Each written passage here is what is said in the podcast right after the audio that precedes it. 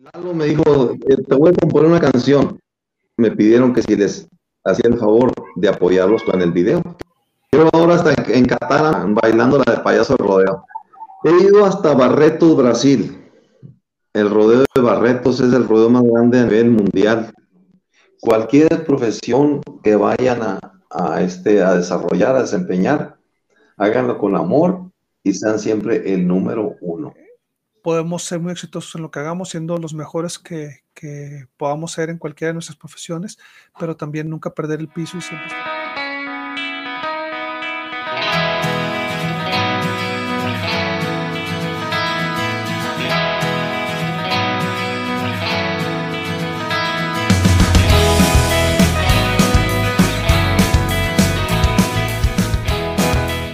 Hola amigos, bienvenidos a una emisión más de este su programa Visión Cumplida, historias ordinarias de éxitos extraordinarios. Me siento muy afortunado de que del entrevistado que vamos a tener esta noche, él lo conozco hace algunos años, es una persona que, que digo, lo he conocido por, por años en la iglesia, siempre presente, siempre muy servicial, siempre agradable con los demás. Pero lo más interesante de su historia es que él es payaso de rodeo y no cualquier payaso de rodeo él es el payaso rodeo más famoso probablemente no solo de México, sino de toda Latinoamérica y el sur de Estados Unidos. su carrera es una carrera que ha tenido por muchos años, ha trascendido en esta profesión y, ha hecho gala de, su profesionalismo como payaso rodeo, marcando ya algunas generaciones con esta actividad. Y bueno, es para mí un honor el presentar con ustedes a Jesús Bustamante. Hola, ¿qué tal? ¿Cómo están? Me da gusto eh, estar aquí frente a las cámaras y a la vez agradecido con usted que haya volteado a, ver a este servidor. Aquí estamos a la orden. Para, mí es un honor que, hayas aceptado la entrevista. Ha sido difícil acomodar las agendas porque sé que estás muy ocupado y viajando por todos lados. Pero entonces, este, yo estoy seguro que a mucha, mucha de nuestra audiencia están interesados en escuchar tu historia y yo en lo personal, eh, cada vez que hemos platicado he disfrutado mucho el, escuchar parte de ella. Entonces, bueno, para empezar, este, Jesús Bustamante, así como introducción, eres el payaso de rodeo, ahora sí que el payaso de rodeo, no un payaso de rodeo más. Platícanos brevemente quién es Jesús Bustamante, porque es considerado uno de los payasos de rodeo más importantes en, en México y en Latinoamérica. Sí, mira, este, mi historia eh, se traslada a 1980, cuando era estudiante de la Facultad de Zootecnia de la Universidad Autónoma de Chihuahua. Yo soy oriundo de Río Palacio, Chihuahua. De jovencito me, me llevaron mis padres a vivir a Cuauhtémoc. Ya en la época universitaria ingresé a la Facultad de Zootecnia y ahí me interesé por el rodeo resulta que formamos un club de rodeo y había el equipo casi completo, solo faltaban los payasos. Entonces me incliné por ser payaso y empecé eh, los primeros años, yo era payaso peleador de toros que, protege al jinete eh, con del toro y también hacía el show, las dos cosas. Y eh, terminé la carrera en el 83 y pensé ejercer dos años más como payaso para concluir, cerrar un ciclo de cinco años. Pero resulta que, que eh, había mm, escasez, por decirlo, de payasos y de, mi trabajo que yo realizaba, que la gente volteaba a verme y los promotores me, me contrataban y seguía trabajando en los rodeos y fui expandiendo mis, mis límites, mis, límites hasta que acumulé otros cinco años y dije, no más que 10 y cuando me pensé, ya ahorita llevo 42 dentro de los rodeos como payaso activo. Ahorita ya pelear todos ya no, ya no puedo porque no, hay pasión ya soy un clásico, que no hay reparación de, para alguna lesión que pueda sufrir. Entonces, este, sigo siendo un payaso Y total, mi profesión nunca la pude ejercer por andar, es ahora sí como payaso. Y vaya que es una carrera demandante, este, prácticamente todos los fines de semana, expos por todos lados, ferias, el rodeo, es muy emocionante, pero es, es demandante. Y ahora vayamos al principio, Jesús, porque sí me va a interesar mucho que nos platiques en cuanto a tu profesión como con más de 40 años de payaso de rodeo. ¿Quién es Jesús Bustamante? Dices que eh, eres, de, de este Buenaventura, Chihuahua. ¿Dónde dijiste que eras? De San Andrés, Riva Palacio. De San, Andrés, Riva Palacio. Y platícame, ¿cómo fue tu niñez? ¿Cómo es que decidiste estudiar en la Facultad de Zootecnia? Este, ¿Cómo creciste? ¿Cuántos hermanos? Platícanos un poco de tu, de tu niñez. Sí, mira, mis padres emigraron de, aquí de San Andrés. Ahorita estoy aquí precisamente en las fiestas patrias de, fiestas patronales de aquí del pueblo. Ah, y este, sí, y mis padres emigraron cuando yo tenía de escasos cuatro años de edad. Éramos eh, cuatro integrantes de la familia. Sí, hasta ese momento. Nos fuimos a vivir a Cuauhtémoc, yo empecé allá mi kinder y ahí nos, nos anexaron otros tres miembros a la familia, otros tres hermanos. Okay. Entonces, este, empecé ahí la, el kinder, la primaria, secundaria, la, la, prepa me fui al Benemérito de las Américas, a la Ciudad de México, un centro escolar. En el Benemérito? Claro que sí. Soy ¿No, ¿No sabía? ¿En qué años estuviste por allá? Estuve, salí el, el, 78, estuve 75, 78. Ah, súper bien. Sí, estuve en la casa 47. nunca me mandaron. seguro que. ¿Nunca te mandaron a departamentos?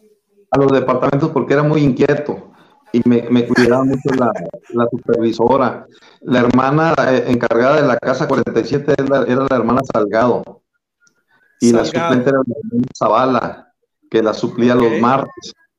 Yo estaba, éramos 14 eh, compañeros más, en cuatro, en cuatro cuartitos, con bien acondicionados, con literas cada uno, y vivíamos eh, dos literas por cuarto, y el cuarto, aparte de la habitación de, de la hermana que nos, que nos arreaba. que tú estudiaste en el Bene hasta el 78. 75, 78. Ok, súper bien. Yo también estuve en la casa 47, pero algunos añitos después. Claro que sí, yo, yo, soy clásico 59. Fíjate, yo nací en el 78, precisamente cuando estabas terminando la prepa. Sí, te iba a decir que tú eras como del 70, también clásico. Pues sí, soy clásico, pero un poquito menos, sí, del 78. Sí, ok. Ok, y entonces sales del Benemérito y decides irte a Chihuahua a la Facultad de Zootecnia. Sí, eh, yo, yo, mm, mi intención es estudiar educación física, porque he, sido siempre muy deportista. Y mm, a mi madre se le hacía una carrera muy, pues muy humildita, muy sin futuro, pero a mí siempre me gustó eso. Entonces, para complacer a mi madre, eh, me inscribí en más por inscribirme y fue una carrera muy bonita, este, muy, muy suave, muy ad hoc con los animales, porque en los rodeos, pues uno convive con, con todos los animales ahí que participan dentro del rodeo aparte de los jinetes, claro. Eh, eh, cuando estaba en la, voy a, regresar a, la primaria. La primaria éramos demasiado humildes la familia. Y teníamos que, un, un, par de zapatos lo tenemos que usar todo el año, todo el ciclo escolar. Y para que a mí me alcanzara el ciclo escolar, porque yo era muy inquieto, tres días a la semana iba, guardaba mis zapatos en la casa. Entonces, nomás dos días por semana iba con, con zapatos. Los otros tres iba Era muy común en aquellos años hacer e, estas cuestiones de, de no fracasado. Cuando el, zapato se agujeraba, no había manera de, mandarlo al zapatero, porque no había recursos. Entonces le diseñamos una plantilla de cartón, de una caja de cartón, y se la metíamos para que el agua no, no nos calara. Entonces, ya en la secundaria, yo empecé a, trabajar en los libres después de salir de, clases. Y, así me, me, sostenía yo mi escuela, me ayudaba. Y la prepa lo mismo. Cuando estuve en la universidad, me llevaba siempre mi, nunca le pedía a mis padres, les decía que siempre tenía dinero, aunque no tuviera. Y me llevaba, tener en Chihuahua una cubeta con con mis enseres para eh, encerar carros. Entonces, con dos carros que encerara por semana, ya era suficiente para sobrevivir toda esa semana. Y siempre, los cinco años de la universidad, viajé de ride. Siempre. Ese es un detalle. claro, ¿tu familia estaba en, Cuauhtémoc en ese tiempo? ¿Mande? ¿Tu familia estaba en Cuauhtémoc cuando tú estabas en la Universidad de Chihuahua? que para aquellos que nos, escuchan, Cuauhtémoc y Chihuahua están por la autopista a una hora de distancia, pero realmente es como hora y media. Entonces no sé en ride qué tanto harías, un par de horas probablemente, dependiendo de qué tan rápido a alguien se animara a darte un aventón. Así es. Eh, en las mañanas, a las 6 de la mañana, estaba ahí en, en la salida para Chihuahua, en Cuauhtémoc, pidiendo el aventón. Pasaban las pipas vacías porque iban a cargar el combustible a, la ciudad de Chihuahua. Entonces me daban ride y era ligerito porque iban de vacía. En la tarde, ya que salía de la escuela, me les escondía porque ya venían de regreso rumbo a con combustible. Hacían como dos, tres horas más de, trayecto. Entonces me les escondía y cuando de plano me sorprendían y que ya se separaban, se me hacía mucho decirles que no y me subía cuando pasamos por Santa Isabel, por General Trías, eh, le contaba alguna charla al, conductor y le decía, ¿sabe qué? Tengo que llegar por una tarea con un compañero para bajármele. Y luego ya a los 3, 4 kilómetros adelante, lo rebasaba y yo me cubría mi rostro para que no me viera el, conductor, el, del pipero. Llegaba a Potemo, y llegaba a Potemo y a las 2, 3 horas de repente veía que apenas iba llegando la pipa. Entonces, esa es una de las anécdotas. Eh, Pero entonces, ¿tomaba ride todos los días o si iba un día a la semana y regresaba al final de la semana? En ocasiones tenía, allá me quedaba en Chihuahua. Y en ocasiones venía todos los días a Cuauhtémoc. Depende eh, la situación. Entonces, pero siempre anduve ride. Qué, interesante. ¿Qué tiempos aquellos? Ahorita difícilmente alguien pide o da ride por las cuestiones de seguridad. Así es. Eh, hace poquito andaba en un rodeo en, Ciudad Juárez y de regreso tuve una avería en mi vehículo. Duré como tres, cuatro horas en que me dieran ride. Y eso que se supone que, que, me conocen. Lo que pasa es que por ahorita, por todas las situaciones que estamos atravesando, pues es más complicado. Bueno, y entonces, bueno, pasa la, niñez en Cuauhtémoc, en las escuelas, luego se va al Benemérito. ¿Cómo le hacía para hasta el Benemérito? Son 20, 22 horas en el autobús. Al, Benemérito me iba en el autobús, compraba mi boleto, me juntaba dinero para irme y yo mandé una solicitud de ir a la iglesia, porque ahí ponían en el corcho, ponían ahí las solicitudes y yo llené una y la mandé sin avisarle a mis padres. Y, me aceptaron. Entonces les dije que iba para México a estudiar al Benemérito. Y se asombraron, pero pues lo aceptaron. Eh, llegué a México y allá trabajaba tres horas diarias para poder subsistir y para poder cubrir la beca que me tenían, porque fui sujeto de beca. Y de las tres, de las tres horas que, que, trabajaba, el, el, total al fin de semana o al fin de mes, me entregaban solamente un 20%. del sueldo total. El 80% restante era para cubrir mis adeudos con, la escuela, con la institución. Con la escuela. Y el 20%, No, sí, sí, sí, lo, escucho. Y el 20% restante, 10% me pertenecía a mí y 10% era para, pagar mis diezmos. Así que salí muy económico, gastaba muy poquito. Sí. Y bueno, regresa al Benemérito, estudia zootecnia yéndose de right. Este, digo, la verdad es que me imagino que fueron años muy pesados. Y entonces empieza su carrera como payaso de rodeo. Me decía que pensaba hacerlo de manera temporal y ese, esos dos, tres años, cinco años se convirtió en 40 y sigue activo. Ahora me gustaría escuchar algunas experiencias que haya tenido como payaso rodeo, qué cosas le ha, le ha dejado esta profesión, qué es lo que más le gusta. No sé, yo estoy seguro que muy pocas personas tenemos mucho conocimiento en cuanto a, una profesión tan bonita como el ser payaso de rodeo. Así es.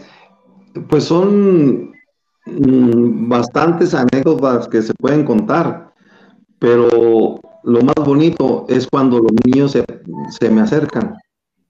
Sí, y este, a tomarse la foto, los papás que me sonríen, eh, las abuelitas, y todos los intentos a, todo el público presente en los rodeos, eh, pues me los llevo en el bolsillo de, de, todas las graciosadas que, se me ocurren, todas las cosas que, me salen de, adentro.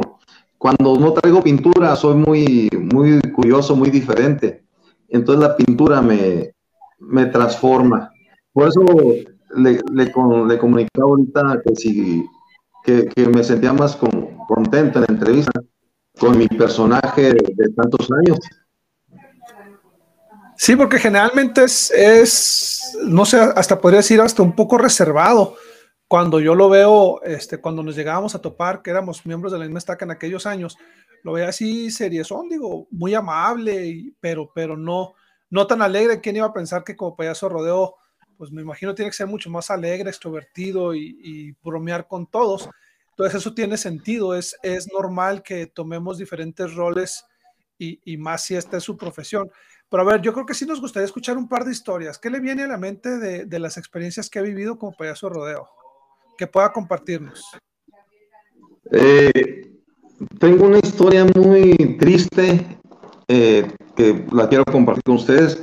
En 1986 tenía un, compañero que, colaboraba conmigo este, un joven que me ayudó por como cuatro o cinco años en, eh, en, mi carrera, en, mi trabajo, y él empezaba también a, a, trabajar muy bien su, eh, su, trabajo como peleador. Ahí los dos éramos peleadores de toros y, hacíamos el show.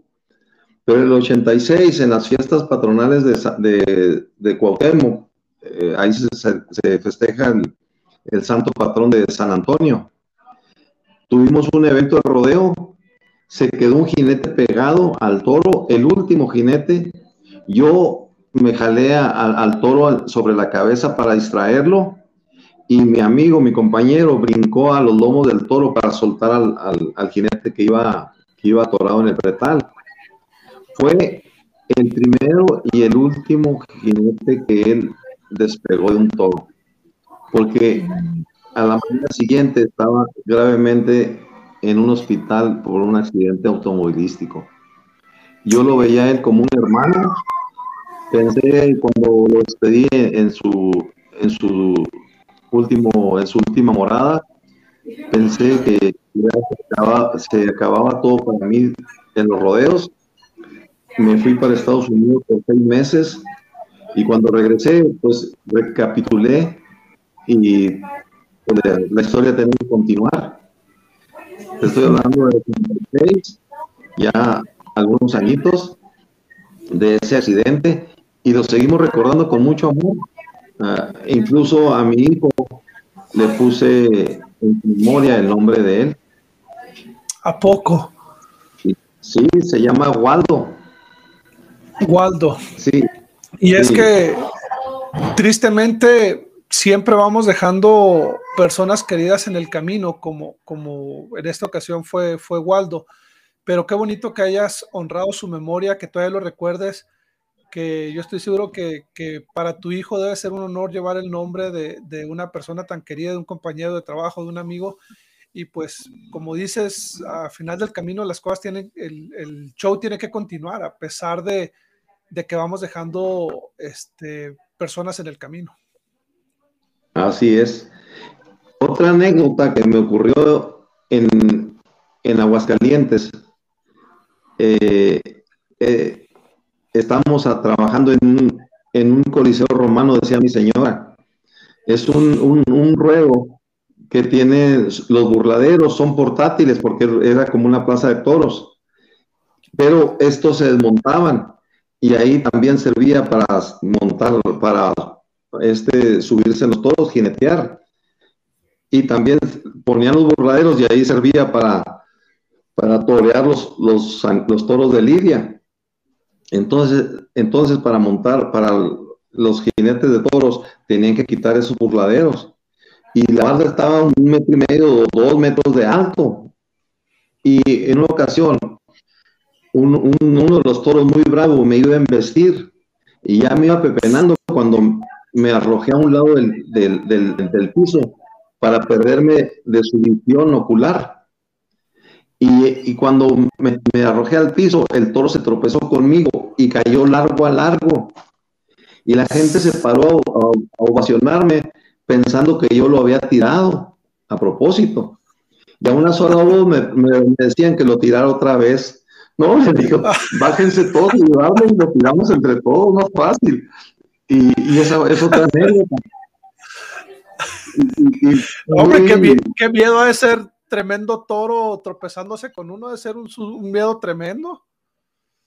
Son toros muy pesados, de 800, 900 kilos. Y entonces, este, pues me causaba mucha risa porque la gente que pensó que yo le, había puesto una zancadilla o que lo había tirado pues a propósito y no, fue un accidente nomás. Y, otra ocasión, un toro me, me el, cuerno me, rozó mi faldilla, lo andaba peleando, y cuando me lo rozó, se me cayó la faldilla y me quedé atrapada este, con los pies casi inmóviles, no me podía mover muy rápido. Por fortuna el toro se trajo y ya no me siguió. Y, pues salí bien librado en esa ocasión. Y otra ocasión, el toro ya me iba a pepenar y estaba el, eh, la corraleta donde se meten los de lazo sencillo, los, de caballo, de doble. Y, yo brinqué sobre el portón para brincar la barda hacia adentro del de la corraleta. Y nada, que nomás estaba emparejada la barda, la, la puerta, y se fue con impulso, se abrió. Y, y caí adentro, y el toro también se metió dentro y una polvaderona adentro, que creían que ya el toro me estaba matando, mucha polvadera, y nada, que salgo por abajo, del, probando por abajo de, la puerta, del portón. Y pues eh, le, puedo, contar anécdotas de la, por mayor, pero pues todas son este, historias muy bonitas. No, y digo, el, el, estar imaginando estas anécdotas, la verdad es que es interesante porque no, había, no me había puesto a pensar lo peligroso que es el, ser payaso de rodeo, porque en ocasiones vemos pues, que los toreros llevan mucho peligro, que los que están en el rodeo, pero pues, el ser payaso no solo es algo cómico, es algo que, digo, con estas experiencias que me contó, el, que un toro se tropiece con usted, que el toro se meta atrás de la barrera junto con usted, son, deben de ser sustos fuertes y, y, y entonces debe saber que cada vez que sale el escenario hay un riesgo fuerte de no regresar. Claro que sí. Es que yo le digo a, los compañeros los payasos, el jinete nomás sale una vez en, los lomos del toro, pero el payaso tiene que cuidar a, 15, 20 jinetes a la vez. Sale un jinete y lo sale otro, y algún jinete no sale bien librado, entonces cuando el payaso arriesga su integridad para salvaguardar la integridad del jinete, ¿sí? El jinete ya si salió bien librado del toro, pues qué bueno. Ya no se vuelve a subir hasta el próximo rodeo. Pero el payaso siempre que tiene que estar al pendiente de, 15, 20 jinetes a la vez. Y entonces el jinete hace su trabajo, se acabó y ustedes ahí están constante, uno tras otro. Es, es pesado. Esperando la siguiente monta y la siguiente y así hasta que termine el evento. Ok, y ahora, bueno, sé por ahí que, que, la famosa canción que todos hemos bailado desde que yo estaba en la prepa, estaba de moda, la de Caballo Dorado, de Payaso de Rodeo. Sé por ahí que tuvo mucho que ver usted como inspiración para el grupo. ¿Qué me puede platicar de eso? ¿Cómo salió? ¿Cómo surgió? ¿Y por qué le dedicaron esa canción? Pues sirvió la letra y todo lo que dice ahí la canción. Mi personaje sirvió de inspiración a Lalo Gameros, que es el compositor de esta canción. Es el, el vocalista y violinista de Cabello Dorado. Eh, el tipo, pues no sé qué me dieron de raro, algo me han de haber visto, que cruzando la frontera me encontraron conmigo.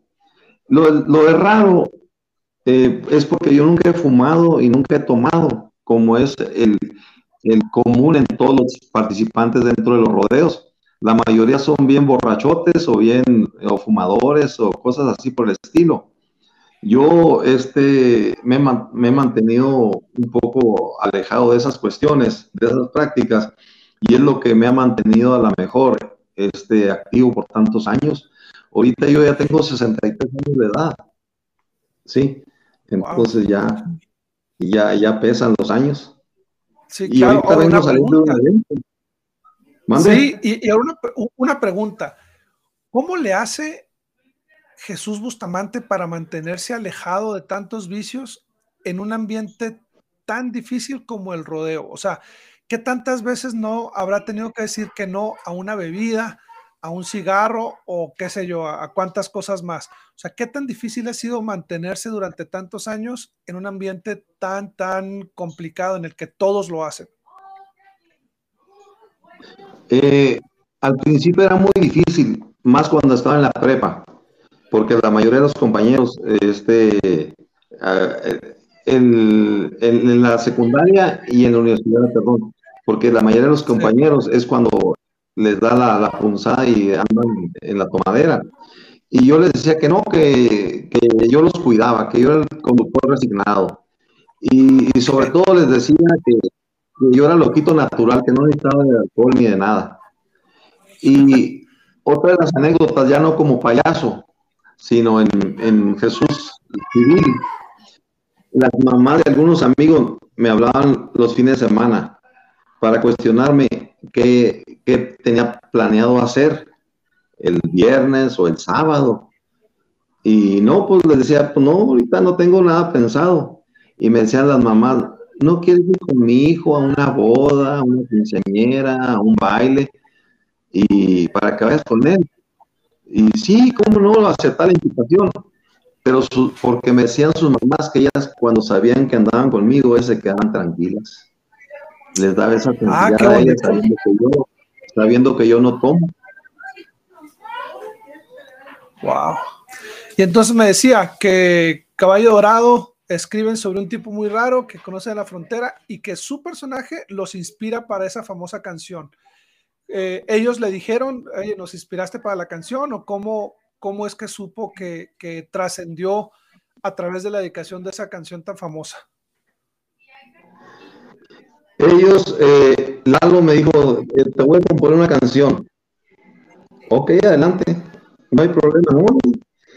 Y ya cuando tenía dos años circulando la canción, faltaba el video. Entonces me dijeron, me pidieron que si les hacía el favor de apoyarlos con el video. Y claro, también salgo ahí en el video. Ajá. Y, y fue muy agradecido porque esa canción le ha dado vuelta al mundo y sigue donde quiera tocándose y, en cualquier fiesta donde la pongan, todo el mundo brinca de las sillas, de las mesas a, bailar esta canción. Yo ahora está en, en bailando la de payaso rodeo.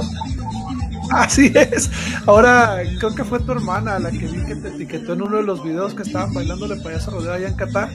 Y dije, mira hasta dónde llega una buena canción que, que la gente le gusta bailar, que disfruta, hasta dónde llega. Aquí personalmente en Utah la seguimos bailando cada vez que hay una fiesta de ley se tiene que poner y en Chihuahua ni se diga, o sea, era, era, ahora sí que Chile de todos los moles, este, desde antes de que yo estuviera en la prepa ya se bailaba y se sigue bailando, ya cuántos años han pasado. Así es, incluso este el Caballo Dorado en ocasiones hace invitaciones masivas y, han batido récord de gente, de multitudes bailando a la misma, al mismo tiempo la de payaso rodeo. Y han batido como dos o tres veces su, su propio récord, un récord Guinness. Entonces, es asombroso. Entonces, nada, eh, quiero estar seguro, si alguien quiere conocer a Jesús Bastamante en su personaje de payaso, es cuestión nada más de buscar la canción de Payaso Rodeo de Caballo Dorado y entonces en el video eres tú el que sale ahí este, como payaso eh, porque tú fuiste quien inspiró esa canción, ¿cierto? Así es. Eh, pues ponen ahí video original de Caballo Dorado, Payaso Rodeo y ahí, ahí salgo haciendo mis cosas. Lo de tronar un, cañón y romper un sombrero es, son mis, mis, trucos clásicos de, muchos años. Incluso ahorita en el rodeo que acabo de terminar, pues troné un sombrero. Tienes más de 60 años y sigues todavía activo y sigues robando risas y sigues participando en el rodeo. La verdad es que es, es, este, es admirable que, que lo hayas hecho ya por más de 40 años. Así es. y mi, meta ya para retirarme de los rodeos es cerrar en 45, pero pues a ver, a, ver cuando, en tres años más, a ver qué sigue diciendo la gente, porque donde quiera, ay, don Chuy, ya me hablan de, don, y al principio me sentía raro, pero sí, pues ya estoy, ya estoy entrado en edad, y, pero la gente, todo el mundo, eh, la selfie, la foto, mi señora, con mi hija, con mi novia, con mi, el señor, y bien a gusto, todo el mundo tomándose fotos con el señor payaso. ¿Qué, ciudades te ha tocado visitar? Uh, digo, imagino que en estos 40 años has visitado mucho, pero solo en México, has estado en parte de Estados Unidos, otros países de Latinoamérica. ¿Qué tantos lugares has conocido gracias a, es, a ser payaso de rodeo? He ido hasta Barreto, Brasil. El rodeo de Barretos es el rodeo más grande a nivel mundial.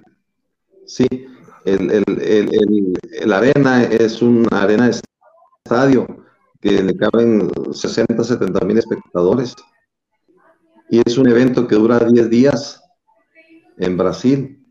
Me ha tocado ir dos veces.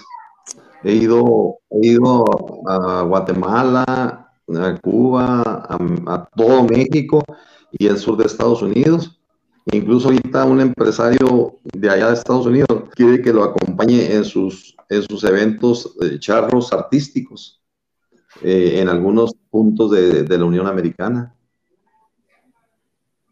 Wow, en la gira no, no estará Utah para ir a verte en tu show.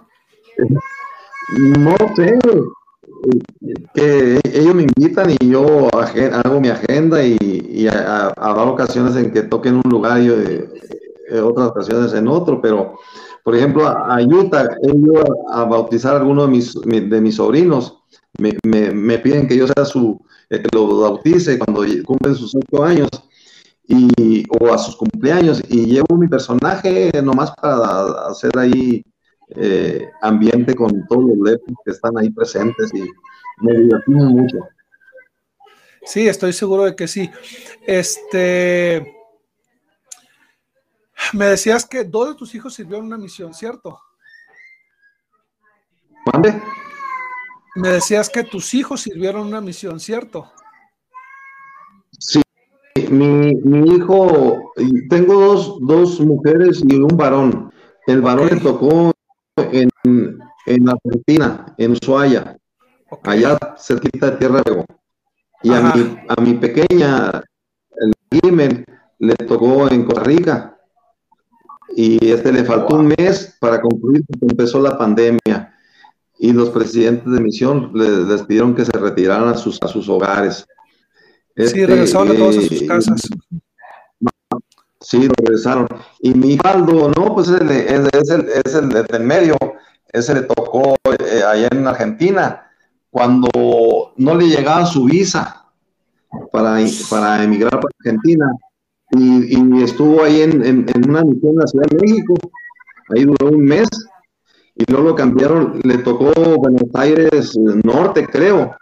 Y duró ahí en Buenos Aires Norte como tres meses y se abrió la misión de Ushuaia, allá en en el Polo Sur, y lo cambiaron para allá, y ahí concluyó. Wow. Entonces digo, aquí lo interesante es no solo has trascendido en muchas personas gracias a tu personaje y a tu profesión, sino que a través de tu descendencia has podido compartir el Evangelio con tus hijos y con tantos años que, dentro de la iglesia. Yo creo que eso, eso también es muy, es muy rescatable, es muy, es muy importante. Ok, te decía, ya faltan tres años para cumplir 45 años como payaso rodeo, que es la meta que habías puesto ya para retirarte de esta bonita profesión. ¿Hay algo que te falte hacer? ¿Alguna ciudad que nunca hayas estado o algún número que digas, esto no lo he logrado todavía? Eh, ¿Habría alguna ¿Algo que todavía te falta para estos últimos tres años? Eh, mi esposa, eh, en ocasiones, yo tenía un carrito que sale ahí en el video, un, carrito que se partía por la mitad, hacíamos con él, y, y tenía ahí un proyecto de meter dos carritos, sí, no nomás uno, sino meter otro más.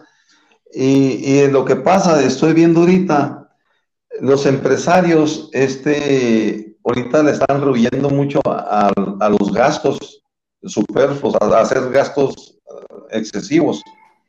Entonces, eh, si hago este proyecto de los dos carros, ya los tengo listos, nomás necesito modificarlos, ya los tengo adquiridos, pero no se me paga el, construirlos como debe ser. Entonces, este, me estoy eh, dejando de eh, a un lado ese proyecto. El otro carrito que sale ahí en el video iba a, un, a unas finales nacionales a la ciudad de Monterrey y un trailero me vistió por atrás y me hizo agarrar mi, mi carrito. Me lo destruyó y ya pasó a mejor vida. Válgame. No, pues ojalá que, antes de, esa jubilación en tres años podamos ver otra vez ese famoso carrito y, ¿por qué no? Los dos carros juntos. Le había dado muchas vueltas. Estoy seguro que algún empresario por ahí se va a animar a, tomar el riesgo porque suena como que es algo redituable. Al final del camino, pues los empresarios están para hacer dinero, pero pues también para satisfacer al público y estoy seguro que el público disfrutaba mucho el número del carrito. Ah, claro que sí. Eh, eh, te digo, sale en el video y ha salido en algunos otros videos diferentes y la gente se divertía mucho. Eh, era, haz de cuenta que era una ambulancia y que uno de los payasos tenía un accidente. Entonces salía la ambulancia con sus torretas y su sirena y todo a, levantar a la persona accidentada.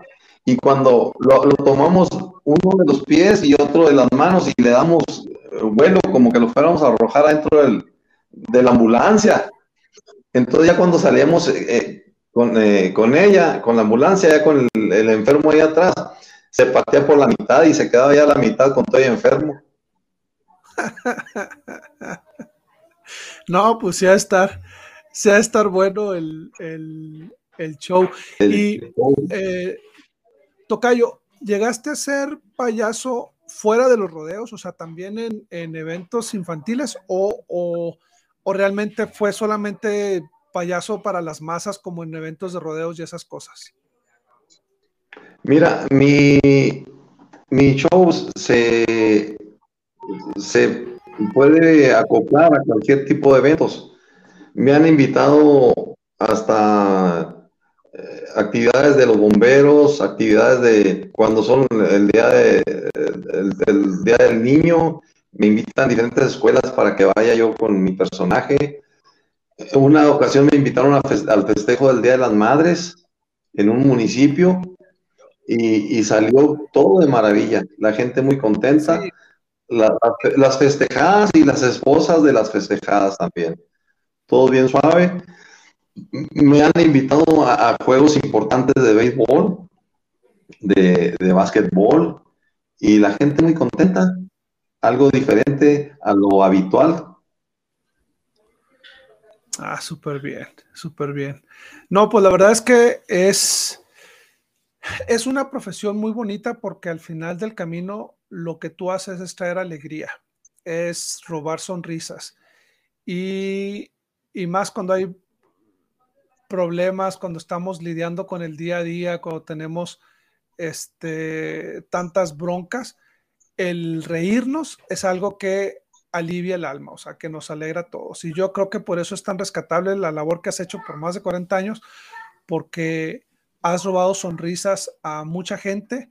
Como dices, mucha gente te ubica, ya te, te ubican, Don Chuy, te dicen por todos lados, y, y esa labor que has hecho ha, ha logrado que niños, niñas, señores, abuelos, familias enteras, este, se rían y se olviden por un momento, gracias a la magia de, de un buen payaso de rodeo, se olviden de sus problemas y puedan disfrutar, este, puedan disfrutar un, rato en familia, un rato alegres.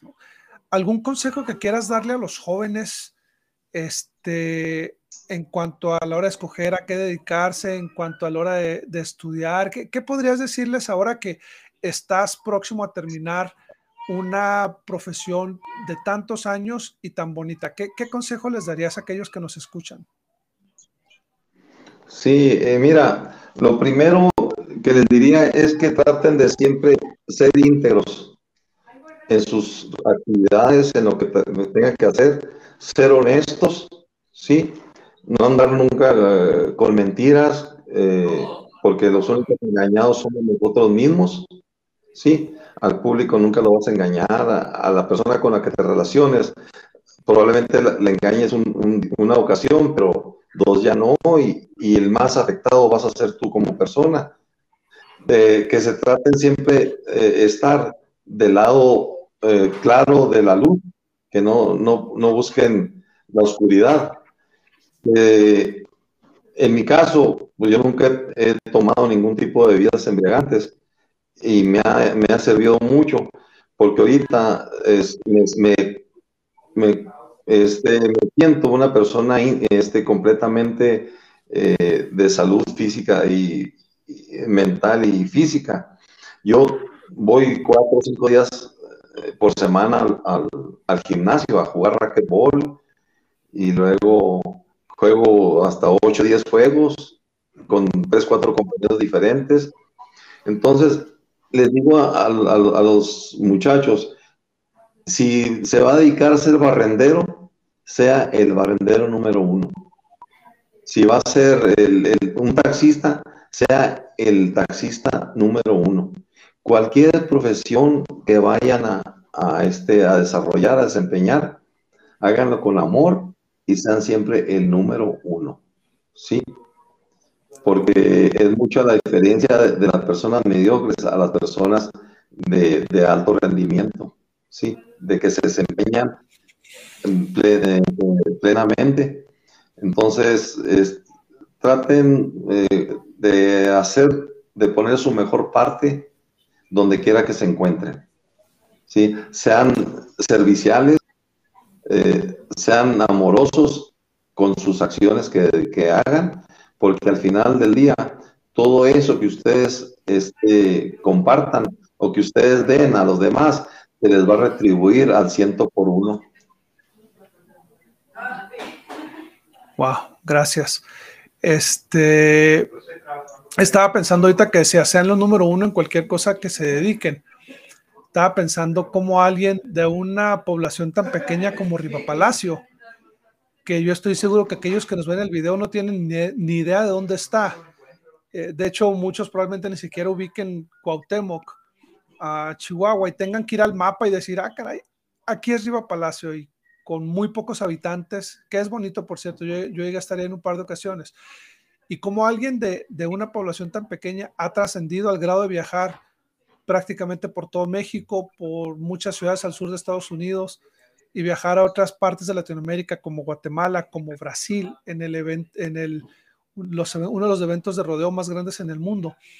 Entonces eso habla de, precisamente lo que estás diciendo, o sea, ser el mejor en lo que hagas y, y, no importa al final qué es lo que decidas hacer, pero en eso sé el mejor. Y yo creo que este consejo lo debemos de tomar de ti, no solo por tus palabras, sino por tu ejemplo, porque al final del camino 43, 42 años ya como, como payaso de rodeo y todos los éxitos que has tenido, este, no es algo fácil. O sea, no es algo que se logra de la noche a la mañana y requiere mucha dedicación, esfuerzo, constancia. Eh, eh, la profesión de payaso no es tan sencillo, tienes que estarte renovando, no puedes presentar el mismo número todas las veces. Llega un momento en que el público pues ya lo va a ubicar y se va a cansar. Y aunque hay números clásicos que esperan que tú hagas, pues estoy seguro de que cada vez que sales al escenario tienes que, que reinventarte y sacar cosas nuevas para mantenerte vigente. Y yo por eso digo que tantos años en una profesión tan exigente se dice fácil, pero no, no lo es. Así es. Y, y sacarle la sonrisa al público, sobre todo con humor blanco, es más difícil. Casi siempre muchos de mis compañeros usan doble sentido o usan palabras eh, soeces eh, y hay familias, hay niños y yo, yo en lo personal me siento mal. Yo siempre mi, humor se ha caracterizado por ser el humor 100% blanco.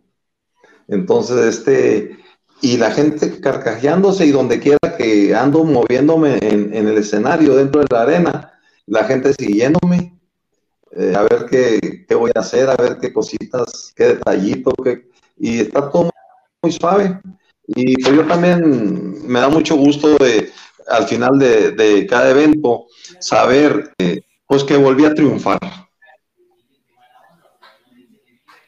Así es, porque al final el dinero no lo es todo, lo que puedas ganar como payaso rodeo, mucho o poco, eh, eh, al final es más que eso, dinero que nos sirve para cubrir nuestras necesidades pero la alegría del público, las sonrisas, el que te pidan las fotografías, como me estabas diciendo al inicio de la transmisión, el que la gente te ubique, te conozca, te busque, eso no tiene precio. Y yo creo que eso, aunque te retires después de 45 años, lo vas a tener siempre en tu corazón y estés donde estés, siempre vas a ser Don Chuy, el payaso rodeo más famoso de México.